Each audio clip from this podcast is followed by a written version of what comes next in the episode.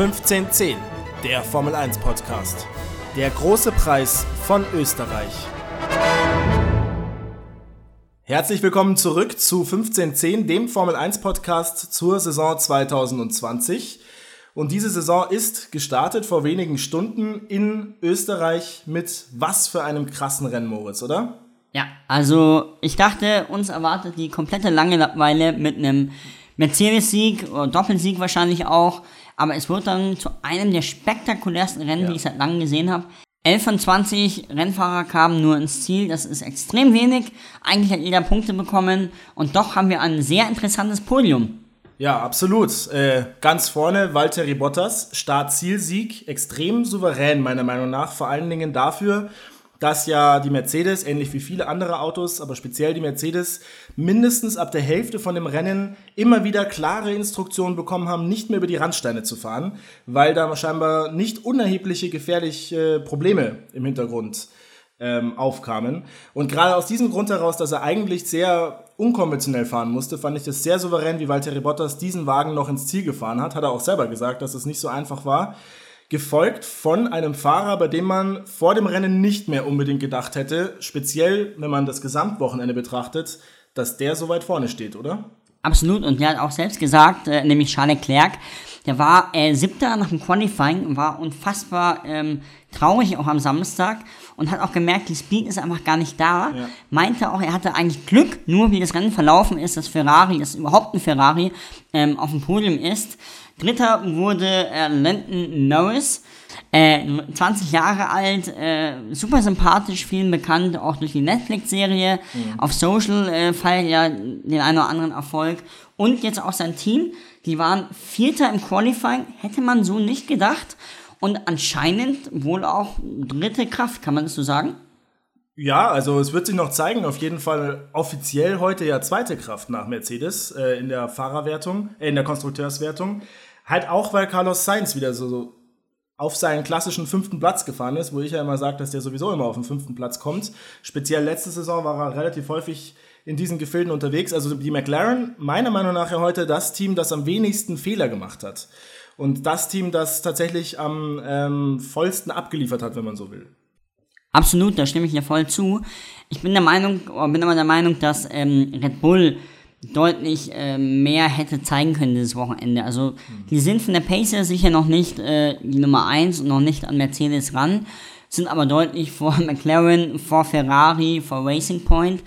Äh, Verstappen hatte einen technischen Defekt, Albon ist mit äh, Lewis Hamilton gecrashed und Alexander Albon hat äh, im, im Nachgang auch gesagt, er glaubt, dass er das Rennen ohne diesen Accident mit Hamilton auf jeden Fall hätte gewinnen können. Ich finde es eine sehr mutige Aussage, Glaube aber, äh, dass man genauso denken sollte bei Red Bull. Ähm, zumal sie ja auch wirklich immer wieder bewiesen haben, dass sie den Speed haben. Die Frage ist nur, äh, ist Mercedes nicht doch noch schneller? Ja, also ich finde es insofern auch eine mutige Aussage, weil ja auch die Tonalität ziemlich scharf war, nämlich so nach dem Motto, es wäre was ein leichtes dann gewesen, nach diesem dritten Restart, ähm, dann den, den Valtteri Bottas auch noch einzuholen. Das finde ich schon ist eine sehr mutige Aussage. Wie gesagt, kann man so, kann man so machen. Ich glaube auch, dass die Red Bull neben Mercedes das stärkste Team sind. Das stimmt schon. Die McLaren kommen dann schon mit einigem Abstand. Wahrscheinlich sind die Racing Points noch dazwischen. Wahrscheinlich sind sogar die Racing Points noch dazwischen. Ähm, allerdings ist es natürlich so, dass äh, die Red Bull auch fehleranfällig waren vergangene Saison teilweise und es wird sich halt, oder zumindest fehleranfälliger waren als Mercedes und deswegen wird sich halt zeigen, ähm, wenn sowas wie bei Verstappen, was natürlich vorkommen kann, ganz normal, aber das sollte jetzt auch nicht jedes dritte Rennen vorkommen, weil dann wird es schwierig, jemanden wie Lewis Hamilton, vielleicht auch Walter Bottas, wir werden es im Laufe der Saison sehen, dann vom Thron zu stoßen. Fehleranfälligkeit ist äh, technisch gesehen bei Mercedes eigentlich nie ein Thema, ja. bei Hamilton eigentlich auch nie. Allerdings hat er jetzt äh, heuer an, an diesem Wochenende zwei große Patzer gemacht. Im Qualifying hat er eine Yellow Flag übersehen, wurde dann von Startplatz 2 auf Startplatz 5 gesetzt. Und dann im Rennen hat er, ähm, oder ist er mit, mit Alexander Albon kollisiert. Ich weiß, dass wir da zwei unterschiedliche Meinungen haben, möchte aber erstmal deine Meinung wissen. Ich bin da nämlich tatsächlich eher bei Helmut Marko, dem äh, Motorsportchef von Red Bull, der gesagt hat, die Strafe für Hamilton ist eigentlich viel zu wenig. Und dass es äh, so eine Kollision und dann mit der Vorgeschichte mit den Yellow Flags auch äh, gestern ihnen, also Red Bull, hat es das Rennen zerstört, hat er gesagt. Und dem Hamilton tut es jetzt auch nicht so weh, ob er jetzt äh, Zweiter oder Vierter wird. Ähm, ich finde in der speziellen Situation, klar kann man jetzt sagen, es ist auch Racing, finde ich auch nicht ganz abwegig, aber meiner Meinung nach hat er es schon drauf angelegt und äh, man sieht halt einfach, dass das Auto schneller war. Und wenn das schnellere Auto dann von der Strecke gekegelt wird, ist, finde ich, häufiger eher derjenige schuld, der da nicht zurückgezogen hat. Also meine Meinung ist folgende. Hamilton hat ihm Platz gelassen, nicht viel, aber genügend. Ähm, er hat ihn dann erwischt, ja, richtig, aber das ist Racing, also das ist Motorsport. Und wir haben jetzt in der Vergangenheit, also in, in, in der letzten Saison vor allem gesehen, dass die Rennleitung nicht mehr bei jeder Kleinigkeit einschreitet. Diese Linie haben sie, also ich finde, mit, mit der Aktion deutlich dann auch wieder geändert. Finde ich sehr schade, weil Hamilton einfach seine Position verteidigt hat. Dann kommt zweimal zu Zwischenstößen. Ja, das ist unschön, ich weiß, aber Hamilton hat nicht auf Elbow, ist nicht in Elbow eingelenkt, also hat de facto nichts falsch gemacht. Er hat seine Position verteidigt und da muss ich dir auch nochmal widersprechen, Maxi, ob du jetzt Zweiter, Dritter oder Vierter wirst, das ist vor allem Lewis Hamilton nicht egal. Deswegen ist er auch äh, so oft Weltmeister geworden, und zwar sechsmal bislang. Und vor allem in dieser Saison, wir wissen nicht, wie viele Rennen wir fahren. Da ist jeder einzelne Platz, jeder einzelne Punkt mehr oder weniger entscheidend. Und deswegen finde ich, ehrlich gesagt, ich finde die Strafe zu hart, auch wenn sie jetzt also nicht ultra hart war mit fünf Sekunden. Ich finde, man hätte es einfach äh, als Rennunfall ähm, durchgehen lassen sollen und gut ist. Trotzdem, unabhängig davon, ob man jetzt sagen kann, Hamilton hat hier einen, einen Fahrfehler begangen oder hat unfair gefahren ähm, oder ist unfair gefahren, richtig souverän war er nicht an dem Wochenende. Nee, absolut nicht. Dafür aber sein, ähm, sein, sein Mitstreiter Valtteri Bottas. Ähm, ich finde bei Bottas, das war letzte Saison ja auch so, der hat einen Saisonauftakt da ja auch gewonnen, dass bei Bottas, der, also der gibt alles, damit er dem Hamilton irgendwie den Zaum hält. Die Frage mhm. ist, ich meine, es ist ja klasse, dass er auch so dominant am ganzen Wochenende war, aber kann er das die ganze Saison, egal wie lange sie ist, aufrechterhalten? Und da sage ich, der kann noch so viele Schippen drauflegen, glaube ich nicht. Außer es ist der Nico Rosberg-Effekt. Ähm, aber man sollte es jetzt nicht überbewerten. Wobei man sagen muss, Bottas, fehlerfreies Wochenende, Gratulation und der wird medial, wie jetzt gerade auch in dem Podcast, viel zu wenig immer gewürdigt für das, was er eigentlich dem Team, dem Team äh, bringt. Äh, Stichpunkt Ferrari. Die neue Saison fängt an und sie starten schon wieder mit Dramatik.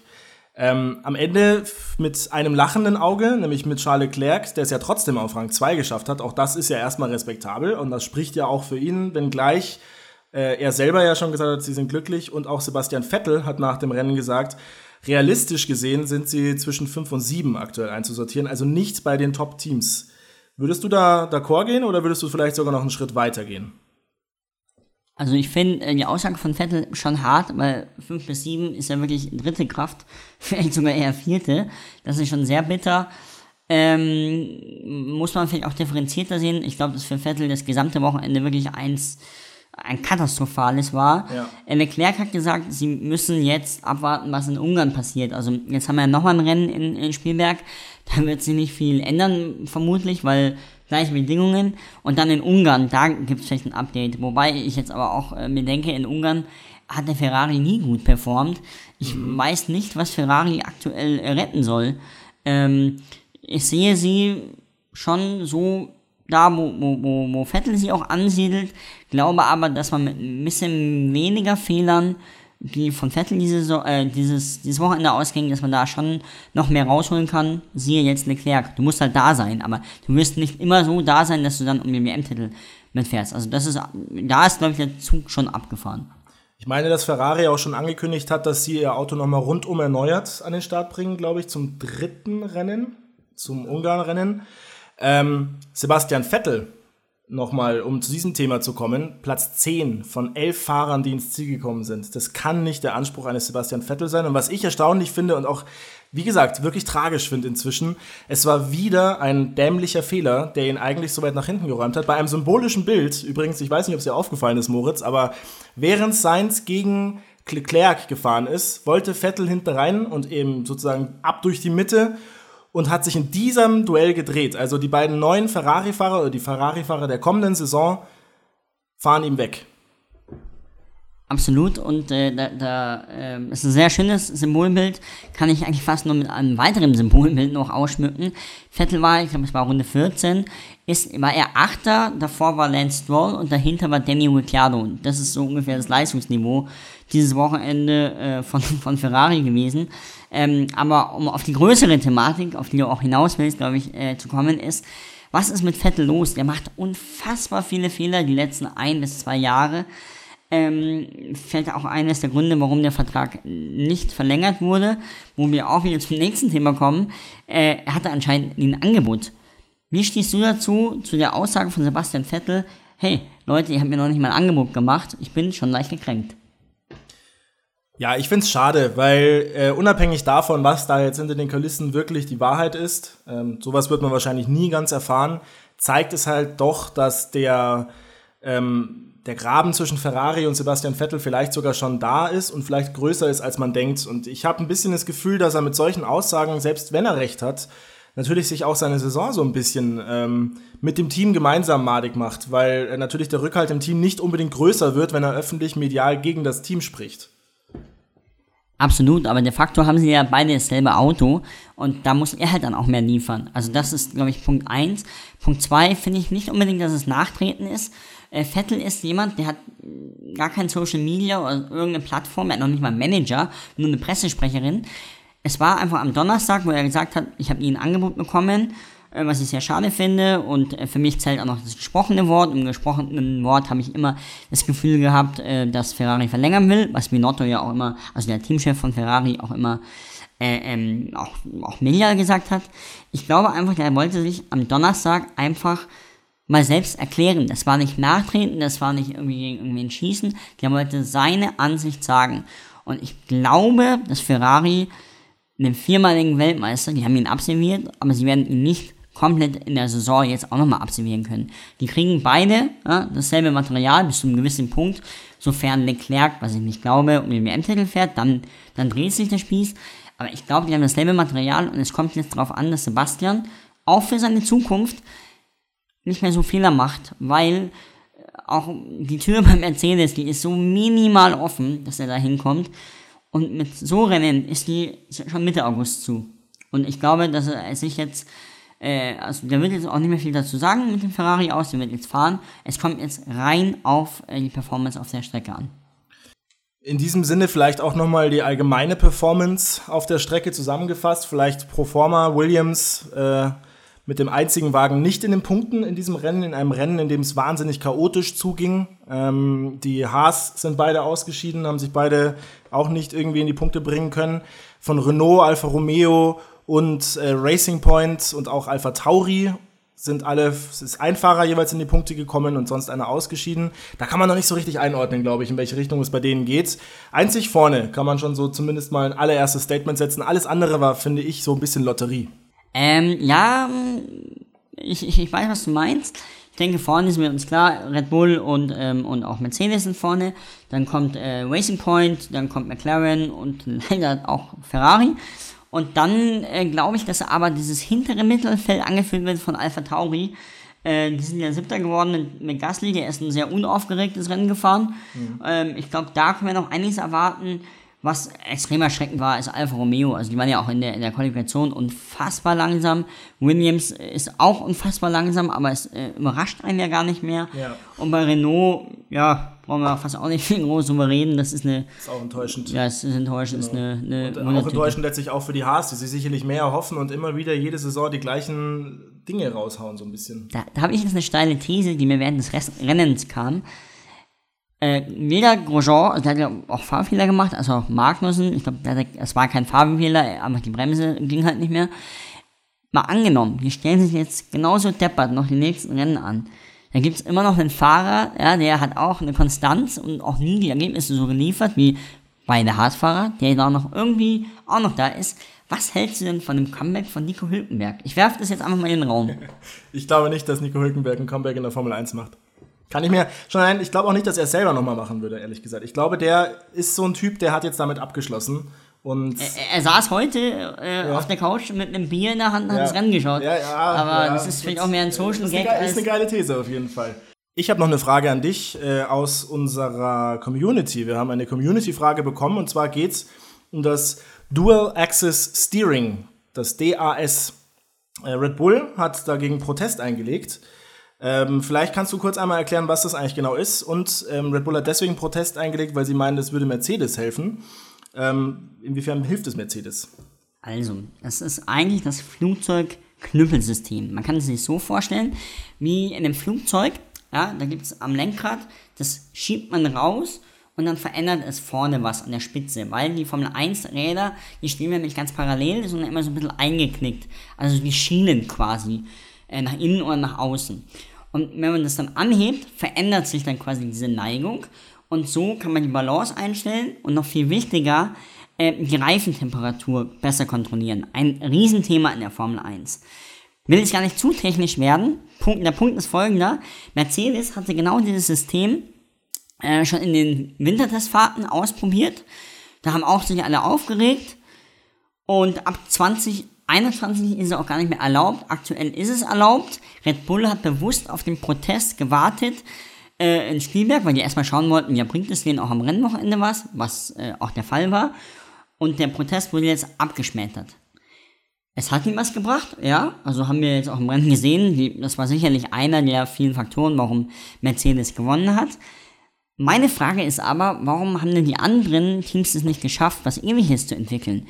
Die hatten jetzt einfach 112 Tage Zeit, äh, als sie, seitdem sie in Melbourne waren und das Rennen abgesagt wurden, da irgendwas anderes nachzuentwickeln und haben es nicht gebacken bekommen. Also ich finde, mal wieder Hut ab von Mercedes, die haben was entwickelt, es ist legal, also zumindest noch, und gewinnen halt deswegen auch Rennen. Äh, womit wir zu unserer Lieblingsrubrik kommen, nämlich Fragen. Ähm, jeder stellt sich den anderen zwei Fragen, eine einfache, eine schwere Frage.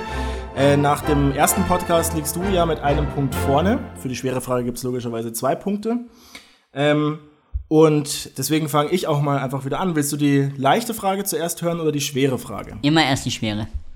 Alles klar. Wir hatten jetzt das Rennen in Österreich. Meine Frage an dich ist, wann und wo fand das erste Rennen in Österreich statt? Am A1-Ring und da muss ich jetzt raten, ich würde jetzt sagen 1993. Nein, tatsächlich 1964 und zwar beim Fliegerhorst Hinterstoißer. Das ist genau dort in der Ecke auch und war ein provisorischer Formel 1, ähm, eine provisorische Formel 1 Strecke, die die da gebaut hatten für ein Jahr, war auch eine absolute Katastrophe. Jeder hatte sich beschwert. Ein Jahr vorher wurde da auch schon ein Formel 1 Rennen ausgetragen und das wurde nicht gewertet, weil die Fahrer so unzufrieden damit waren und weil dann in einem zweiten Jahr, wo es dann aber gewertet wurde, sich wieder jeder beschwert hatte, hat man dann gesagt, komm, wir brauchen da mal eine richtige Strecke und hat dann den Österreich-Ring gebaut. Okay, das äh, wusste ich wirklich nicht. Jetzt frage ich dich aber, weißt du, wann letztmals ein Saisonauftakt auf europäischem Boden stattfand? Ich denke mal, das war 2003. Nee, 1966 und zwar in Monaco. Also es ist wow, weit vor unserer ja, Zeit. Krass. Ja. Aber ich stelle jetzt einfach die nächste Frage. Ich mhm. war ähm, diese Woche im Michael Schumacher Museum in der Motor World in Köln und habe da einen Fakt gelernt, den ich gar nicht wusste. Was war die schlechteste Position, die Michael Schumacher jemals bei einem Grand Prix belegte? Aber da zählt jetzt nicht dazu, wenn er ausgeschieden ist. Nee, also er ist ins Ziel gekommen. Ziel gekommen. Ähm, wow, okay, ich du. Kleiner Tipp, es war in seiner zweiten Karriere, also quasi ah, bei Mercedes. Okay, dann würde ich jetzt einfach mal sagen 13. Leider noch schlechter, 17. Platz, 17. Platz. in Valencia 2011 ah, beim Europa Grand Prix. Ein Jahr später hat er beim Europa Grand Prix sein einziges Podium dann erreicht. Das kann man sich heute gar nicht mehr vorstellen, dass Mercedes ja nicht in die Punkte fahren. Nicht in die Punkte gefahren heute ein Debütant, Nicola Latifi, der Lafiti, der für Williams fährt. Die Williams haben es also wieder mal nicht in die Punkte geschafft. Er ist Kanadier. Äh, die leichtere Frage wäre an dich, wer war denn das letzte Mal der kanadische Debütant? Lance Stroll. Ja, ist richtig. Das sind die einfachen Fragen, ne? Merkst du selber. Alles ja. klar. Vielleicht, Moritz, äh, der Hinweis, nächste Woche das gleiche Rennen wieder. Genau. Eigentlich auf der gleichen Strecke. Äh, wir machen wieder den gleichen Podcast an der gleichen Stelle. Die Formel 1-Fahrer dürfen sich äh, bis dahin nicht aus ihren Quartiers bewegen. Ah. Also ich glaube, die dürfen noch nicht mal wandern gehen. Also ist schon krass, Wahnsinn. aber ob das einen Einfluss aufs Rennen hat, werden wir dann bei uns im Podcast beantworten nach dem großen Preis der Steiermark.